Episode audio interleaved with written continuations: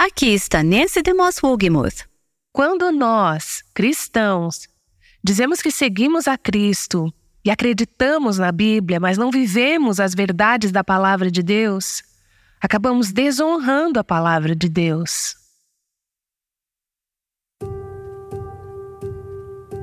Este é o Aviva Nossos Corações com Nancy DeMoss Wogemuth, autora de Mulheres Atraentes Adornadas por Cristo, Vivendo a Beleza do Evangelho Juntas, na voz de Renata Santos. Por várias semanas, Nancy tem nos acompanhado e ajudado a encontrar tesouros em Tito 2, de 1 a 5. Essa passagem está cheia de sabedoria prática para as mulheres. Na verdade, é incrível que um estudo tão profundo possa ser baseado em apenas cinco versículos. Você sabia que as pessoas com quem você interage todos os dias conseguem perceber se você permite que as escrituras como essas influenciem suas decisões diárias? Aqui está Nancy para explicar. Recebi um e-mail de uma das nossas ouvintes que dizia o seguinte: Sou muito indisciplinada. Meus filhos também são. Eu sei o que fazer, mas não faço. Cuidar da casa e criar os filhos eram coisas tão desprezíveis na minha juventude que passei muito tempo tentando escapar delas. Existe um medo de ficar presa. Na verdade, Deus tem me mostrado que é um problema de autoridade. Eu não quero estar sob controle de nada. Podemos ver aqui o resultado de um pensamento errôneo.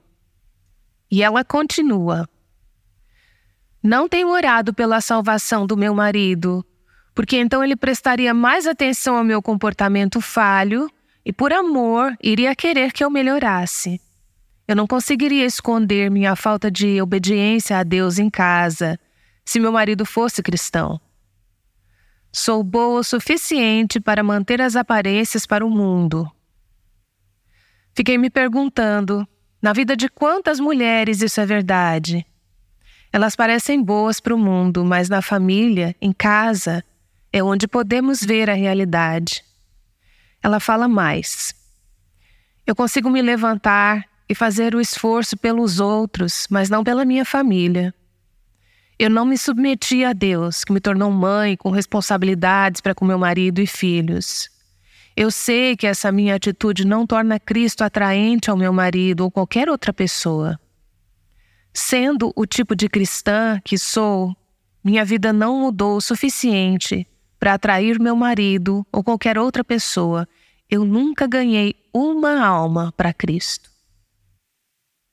Essa mulher acabou de falar sobre o que vamos analisar nesta última parte de Tito 2, 5. Vamos ler o trecho começando no versículo 1, onde Paulo disse a Tito: Ensina o que está em conformidade com a sã doutrina. Pulando para o versículo 3. Semelhantemente, as mulheres mais velhas devem viver de modo digno, não devem ser caluniadoras, nem beber vinho em excesso Antes, devem ensinar o que é bom. Devem instruir as mulheres mais jovens a amar o marido e os filhos, a viver com sabedoria e pureza, a trabalhar no lar, a fazer o bem e a ser submissas ao marido. Por quê? Para que a palavra de Deus não seja difamada. Essa mulher disse: O tipo de cristã que eu sou não tem feito Cristo ser desejado pelo meu marido ou por qualquer outra pessoa. Então, deixe-me perguntar: por quê? Por que estudar a fundo, como fizemos com esses poucos versículos, esse trecho? Isso tudo é realmente importante? Esse ensinamento faz diferença? Por que as mulheres precisam aprender e praticar todas essas coisas sobre as quais temos falado? O que está em jogo? Em Tito 2, como dissemos, vemos instruções para os crentes em várias fases da vida, para homens, mulheres, idosos, jovens, empregados, pessoas em diferentes fases e posições da vida. E em cada caso, o apóstolo diz: é assim que o evangelho é apresentado nesta sua fase da vida.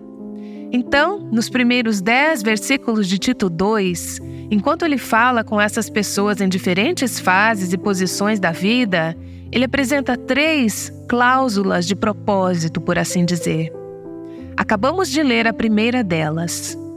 Depois de dizer como as mulheres mais velhas e mais jovens devem ser e fazer, como seu caráter deve ser, suas vidas e relacionamentos, qual é a cláusula de propósito?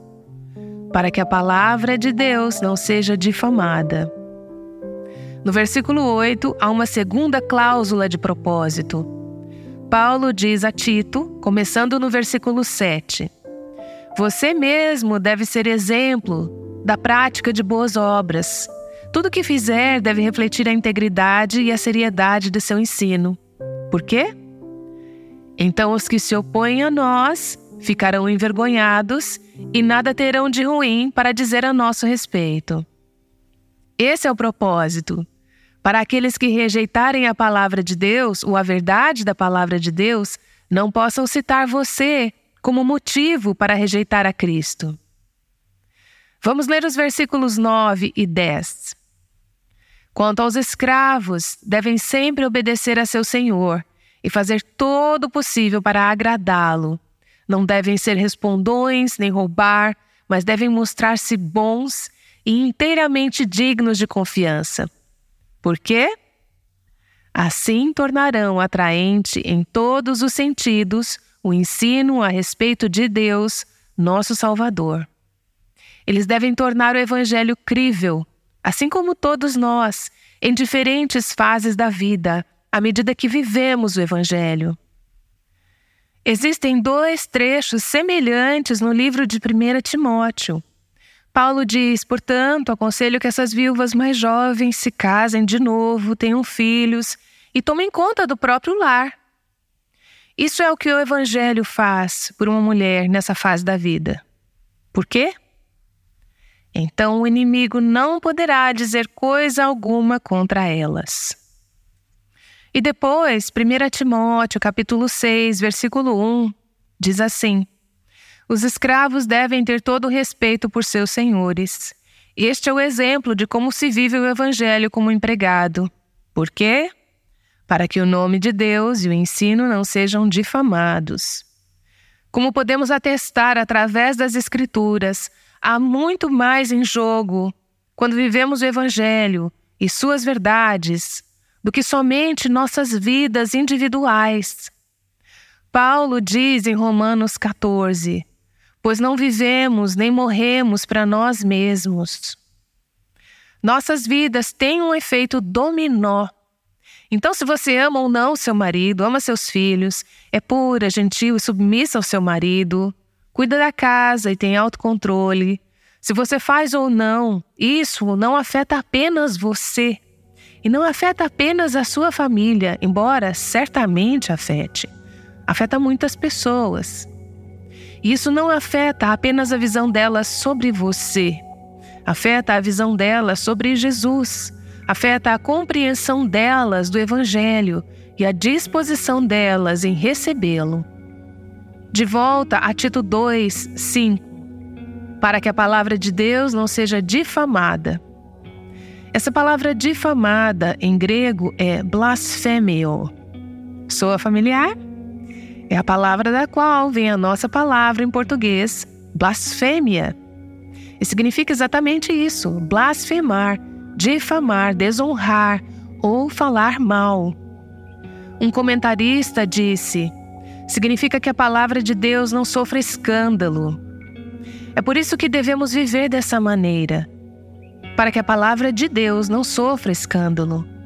Esse é o propósito de vivermos vidas piedosas garantir que ninguém possa reprovar a palavra de Deus. Quando nós, cristãos, dizemos que seguimos a Cristo e acreditamos na Bíblia, mas não vivemos a mensagem da palavra de Deus, então fazemos com que a palavra de Deus seja desrespeitada. Podemos ver mais sobre isso na carta aos Romanos, capítulo 2, versículo 24, onde Paulo diz: Não é de admirar que as Escrituras digam: os gentios, ou os descrentes, blasfemam o nome de Deus por causa de vocês, por causa dos crentes. Quando não vivemos conforme a palavra de Deus, fazemos com que a palavra de Deus seja desrespeitada. E o que, que eles fizeram para fazer com que o nome de Deus fosse blasfemado entre os descrentes?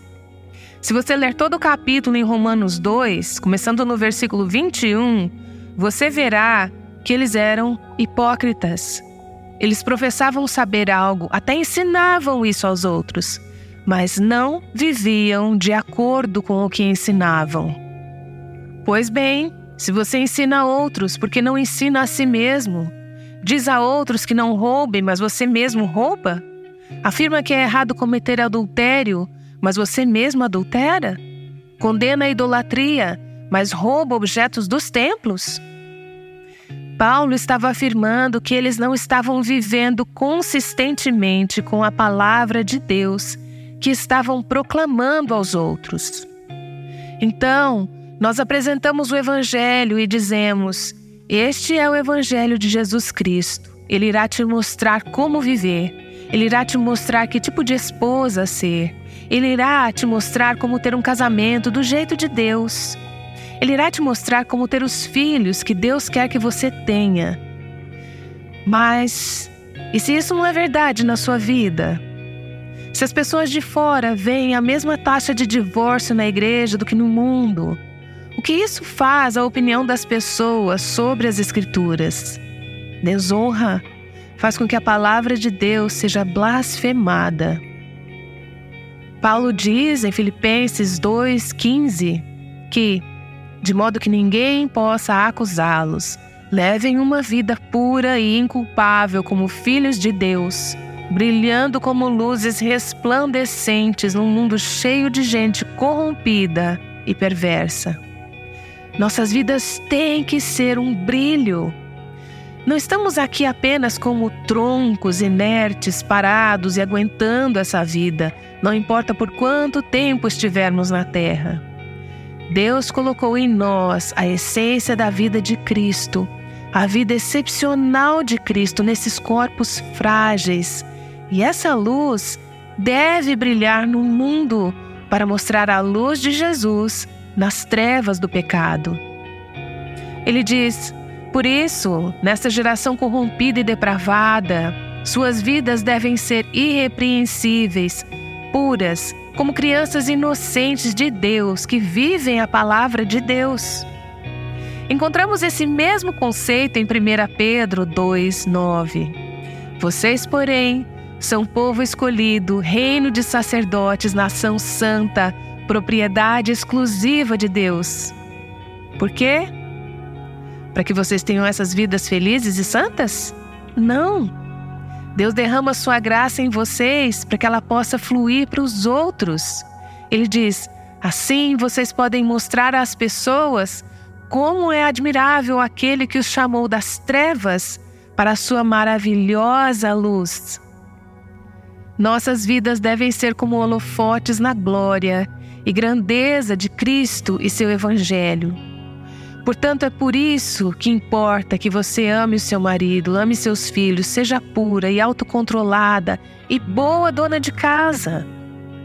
É por isso que importa que você viva o Evangelho, não apenas quando está em estudos bíblicos e na igreja, mas nos quatro cantos da sua casa, porque é lá que as pessoas veem a realidade do Evangelho vivido em você.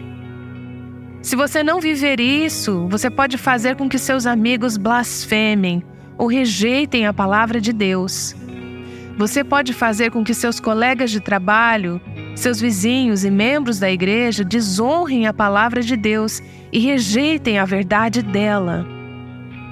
Mas eu acho que o impacto mais trágico, talvez, que pode acontecer se sua vida não estiver de acordo com a palavra de Deus, como uma mulher mais velha ou mais jovem, pode ser dentro das quatro paredes da sua própria casa. O impacto mais trágico pode ser em sua própria família, em seus filhos. Mulheres, isso é algo sério.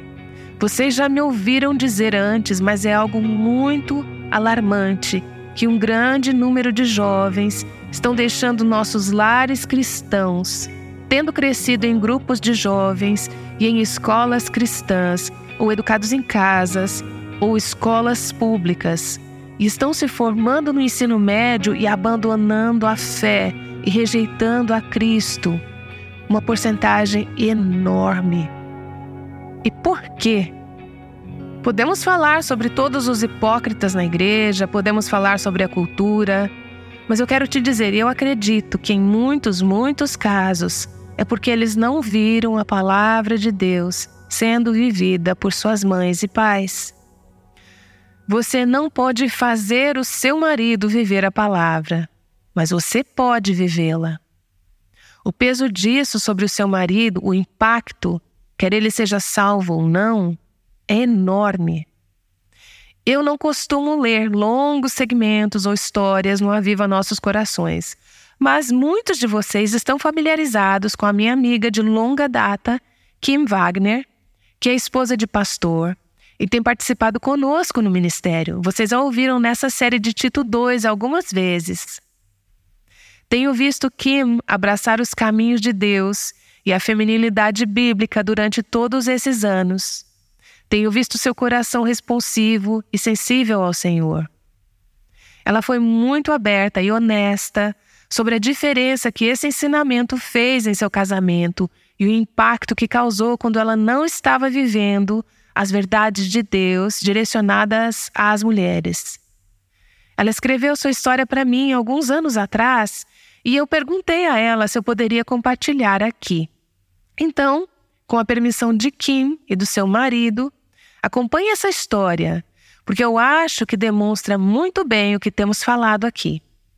Ela diz assim: O dicionário que está em minha mesa tem como segunda definição para megera o seguinte: uma mulher com temperamento violento, briguento ou resmungão, uma briguenta.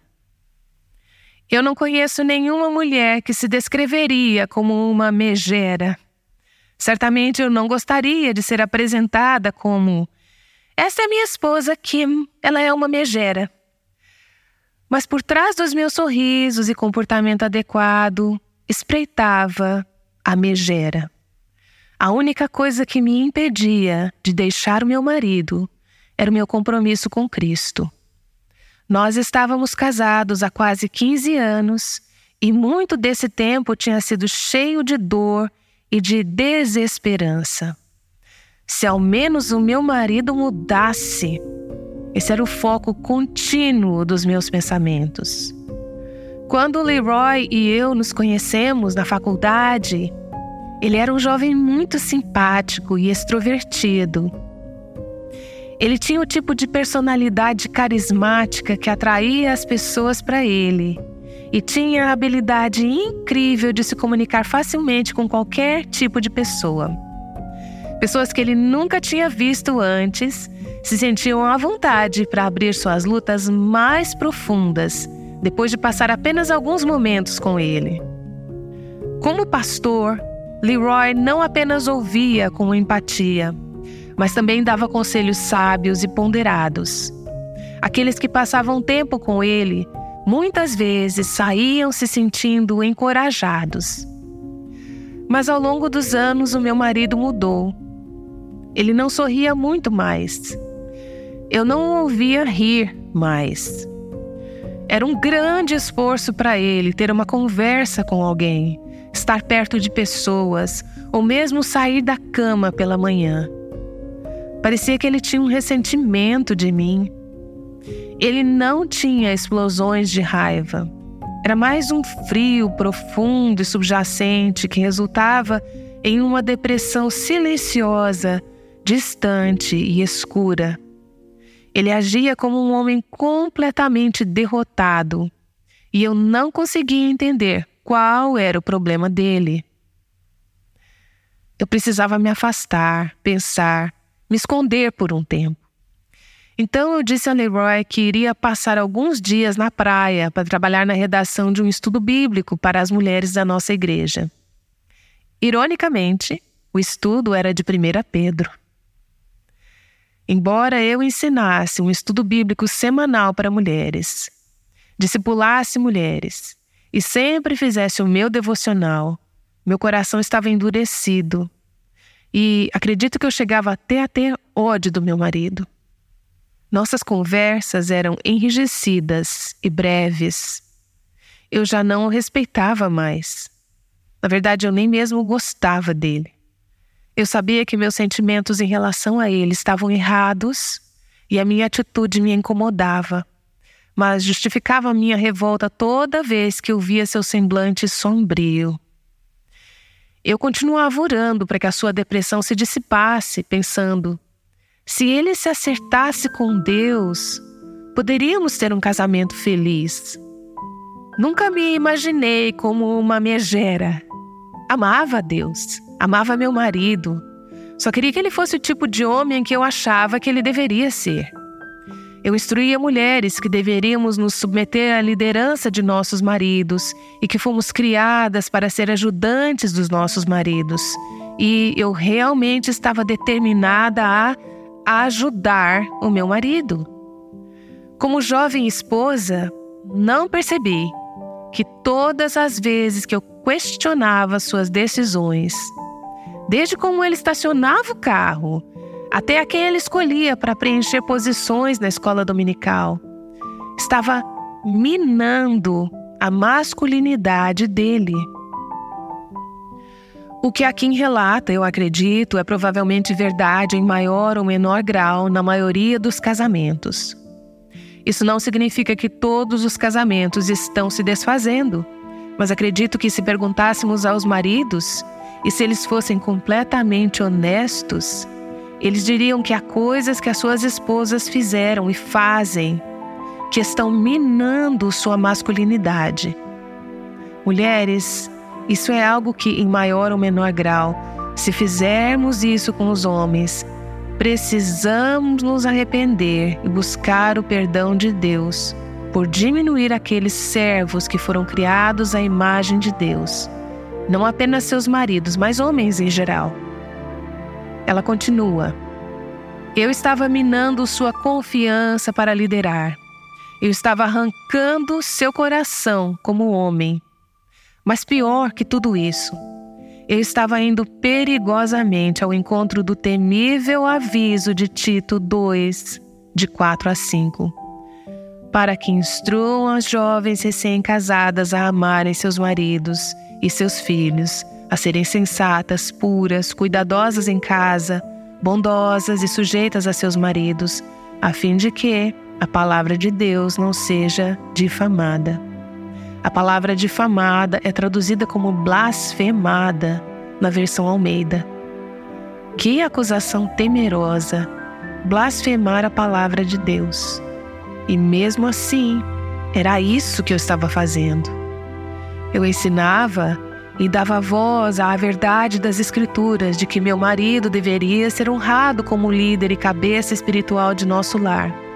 Mas na prática, eu estava determinada a ser o pescoço que girava ele na direção que eu queria que as coisas fossem. Meus motivos eram bons, eu sempre estava focada na melhoria e no crescimento espiritual. Mas eu era a pessoa na posição de líder, não meu marido. Sou tão grata por Deus ter me resgatado em sua infinita misericórdia. Ao começar a desfrutar daquele momento de solitude na praia, abri a minha Bíblia e notei um pequeno livreto que estava dentro da minha Bíblia. O título do livreto era Um Retrato Bíblico da Feminilidade, de Nancy Lee DeMoss. Curiosa, abri o livreto e imediatamente o Espírito Santo começou a usar as citações das Escrituras e as perguntas de diagnóstico para examinar meu coração. Ele abriu meus olhos para o meu espírito teimoso e atitudes orgulhosas. Ele me permitiu ver como estava tratando meu marido com desrespeito pelo tom de voz, pela comunicação crítica e até mesmo com as minhas expressões faciais. Eu discuti muito com Deus nas primeiras horas desse processo doloroso contestava o tempo todo, enquanto Deus trazia à tona tudo que estava dentro de mim. Meu marido não era o problema? Se o nosso casamento está sofrendo, então a culpa é dele. Como líder espiritual, ele é o responsável. Tito 2, de 4 a 5. Para que instruam as jovens recém-casadas a amarem seus maridos e seus filhos, a serem sensatas, puras, cuidadosas em casa, bondosas e sujeitas a seus próprios maridos, a fim de que a palavra de Deus não seja difamada. O Pai continuou me trazendo de volta a essa palavra. Tive que admitir que eu estava difamando a palavra de Deus pela forma como estava me comportando como esposa. Deus precisou me quebrantar. As profundezas do meu coração pecaminoso precisavam ser expostas antes que eu admitisse que meu marido não era o problema, eu era o problema. Tive que render o controle do meu marido, do meu casamento, dos meus desejos completamente ao Pai. Não era minha responsabilidade consertar meu marido, mas eu era responsável pelo meu próprio coração. Quando voltei para casa, pedi uma conferência em família. Sentei-me com meu marido e nossos filhos e confessei que tinha vivido em desobediência à palavra de Deus, não honrando o pai deles e não caminhando em submissão à liderança dele. Pedi perdão a eles e fiz um compromisso com eles e com Deus de que me submeteria à autoridade da Sua palavra, honrando meu marido. Esse foi o ponto de virada em minha vida. As coisas não se tornaram de repente mais fáceis. Tem sido uma longa batalha contra a minha carne pecaminosa. Mas à medida que cresci no Senhor e em níveis mais profundos de submissão, Ele começou a substituir um espírito duro por ternura, um coração orgulhoso por contrição e humildade, uma atitude de saber de tudo por uma atitude ensinável meu marido eventualmente se sentiu seguro o suficiente para se abrir e confiar em mim novamente, pois por anos ele tinha se sentido intimidado por mim e até com medo de mim. Sua depressão era, em grande parte, o resultado de uma crise de fé provocada pela incapacidade de reconciliar a questão do poder de Deus para transformar. Veja, meu marido me via começar o dia de joelhos em oração e em estudo diligente da palavra, e, no entanto, eu era um terror no convívio. Antes que você pense que essa é apenas a história da Kim, não é não. Quantas vezes e em quantos lares isso poderia ser dito? Quantas crianças estão pensando? Quantos maridos estão pensando? Sim, Todo mundo pensa que ela é tão espiritual, mas eles não moram com ela. Sei que isso pode vir para ambos os lados, mas nós não pregamos para os maridos aqui no Aviva Nossos Corações, certo? Apenas pedimos a Deus que examine nossos corações como mulheres. E aqui continua. Meu marido começou a questionar como a palavra de Deus poderia ser tão ineficaz em transformar o meu caráter era motivo de grande angústia para ele o fato de que Deus parecia não ouvir suas orações para que um milagre acontecesse em nosso casamento. Ele tinha começado a questionar se Deus sequer ouvia ou se se importava de verdade. A força mais destrutiva que se opõe ao poder do Evangelho é o testemunho de uma vida não transformada. Eu era uma cristã, eu tinha um profundo amor pelo Senhor e o desejo de glorificá-lo com a minha vida. Mas eu era uma esposa indelicada e rebelde. Meu comportamento levou meu marido a questionar sua fé no poder do Evangelho para transformar uma vida. Isso é o que significa blasfemar a palavra de Deus, e era isso que eu estava fazendo. Deus transformou a vida da Kim e, como resultado, tem agido não só na vida dela, como na de Leroy e em seu casamento. O Senhor agora está usando os dois de maneiras belas e poderosas para tocar outras vidas. Ela diz assim: Minha maior alegria tem sido ver Deus respondendo a tantas das minhas orações por meu marido em nosso casamento, em seu tempo e sem a minha ajuda. Meu marido não é mais frio e distante, ele sorri e rimos muito juntos. Sou tão grata quando ele fala sobre a diferença que vê em mim. Mas mais do que qualquer coisa, sou grata porque ele pode ver o poder do Evangelho em ação na minha vida, conforme Deus, de forma misericordiosa, continua a trabalhar em mim. Um filósofo alemão do século XIX disse: Mostre-me a sua vida redimida, e talvez eu esteja inclinado a aceitar o seu redentor.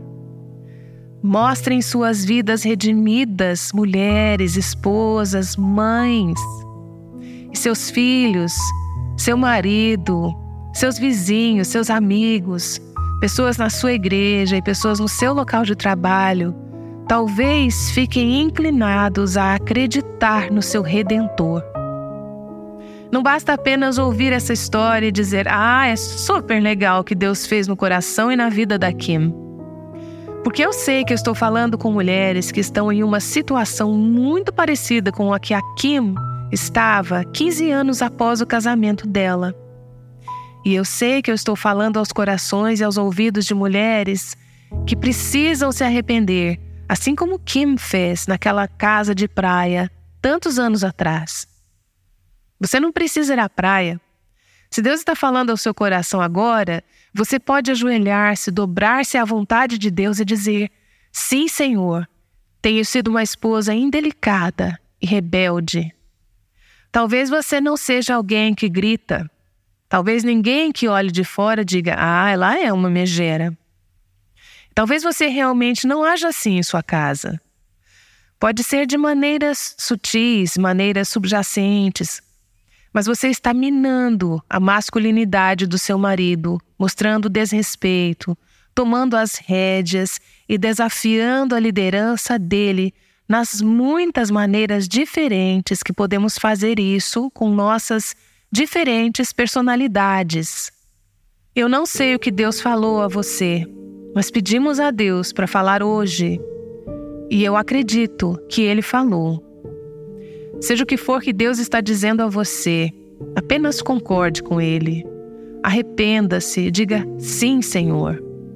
Se for necessário, vá até o seu marido, seus filhos e talvez outros que foram expostos ao fato de você não estar vivendo o Evangelho como uma verdadeira mulher, uma mulher de Tito II, e diga: Eu desonrei a palavra de Deus e a sua verdade.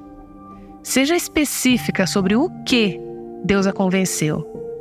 Então diga: Você me perdoa? Peça a Deus, pelo poder do seu Espírito Santo, para começar a fazer algumas mudanças em sua vida. Não tente mudar por esforço próprio, porque essas mudanças se resumiriam a apenas obras e automotivação. Peça ao Espírito Santo para começar a transformá-la por meio da Sua palavra, de dentro para fora, e para torná-la o tipo de mulher que realmente dá reverência, amor e submissão a Deus e ao seu marido. Então, observe a palavra de Deus começar a ser honrada, respeitada e reverenciada por pessoas que veem a sua vida transformada. Mostre-me a sua vida redimida e talvez eu esteja inclinado a acreditar no seu redentor.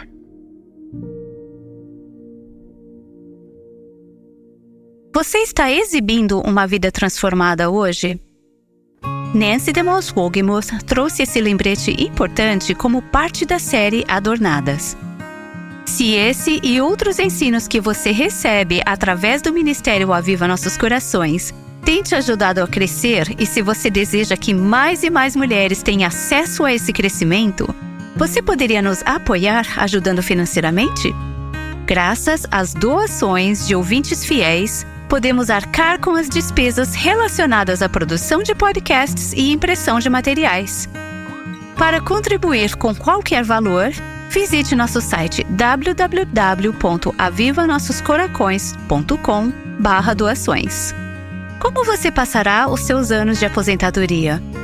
Estejam eles próximos ou no futuro bem distante?